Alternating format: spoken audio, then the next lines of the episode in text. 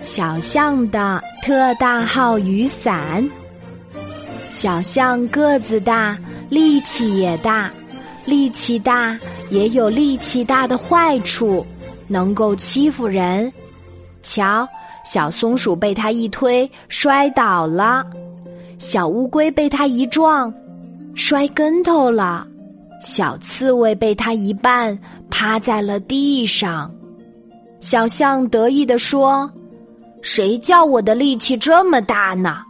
唉，爱欺负人，当然就没有小动物愿意和他一起玩了。小象每天都是独自呆着。转眼雨季到了，每天都在下雨。小动物们忽然发现。一连好几天都没有看见小象了。小松鼠说：“可能小象生病了吧？”“不会的，不会的，它的身体那么棒。”小乌龟说：“我看它一定是在家里做着什么事情。”哦，我想起来了。小刺猬说：“这几天都下雨，它没有雨伞，没办法出来。”夜晚，一个黑影来到小象家门前，放下手里的东西离开了。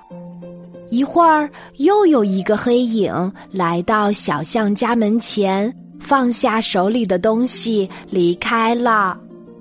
又一个黑影，哇！今天晚上小象家门前可真的好忙哦。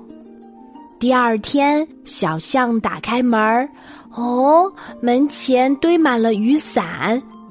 小象立刻明白了，他心里十分感动。可是这些伞对小象来说都太小了，不能用。下午，制伞公司送来了一把特大号雨伞，小象打开伞，正合适。第二天上午，雨停了，太阳出来了。可快到中午时，天上乌云密布，好像又要下雨了。小象急忙抓起特大号雨伞，奔出门儿，向山坡上跑去。山坡上，小动物们已经玩了一上午。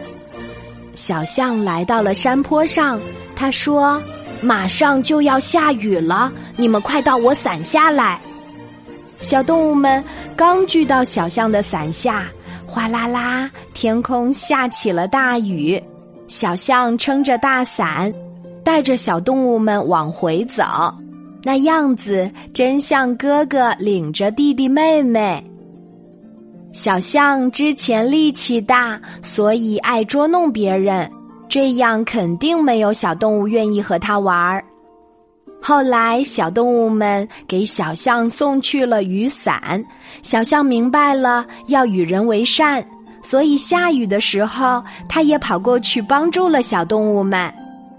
小朋友，我们千万不要学习之前的小象爱捉弄别人，那样会让人觉得不开心。我们要成为之后的小象。有着热心肠，主动的去帮助别人，我相信你一定能做到。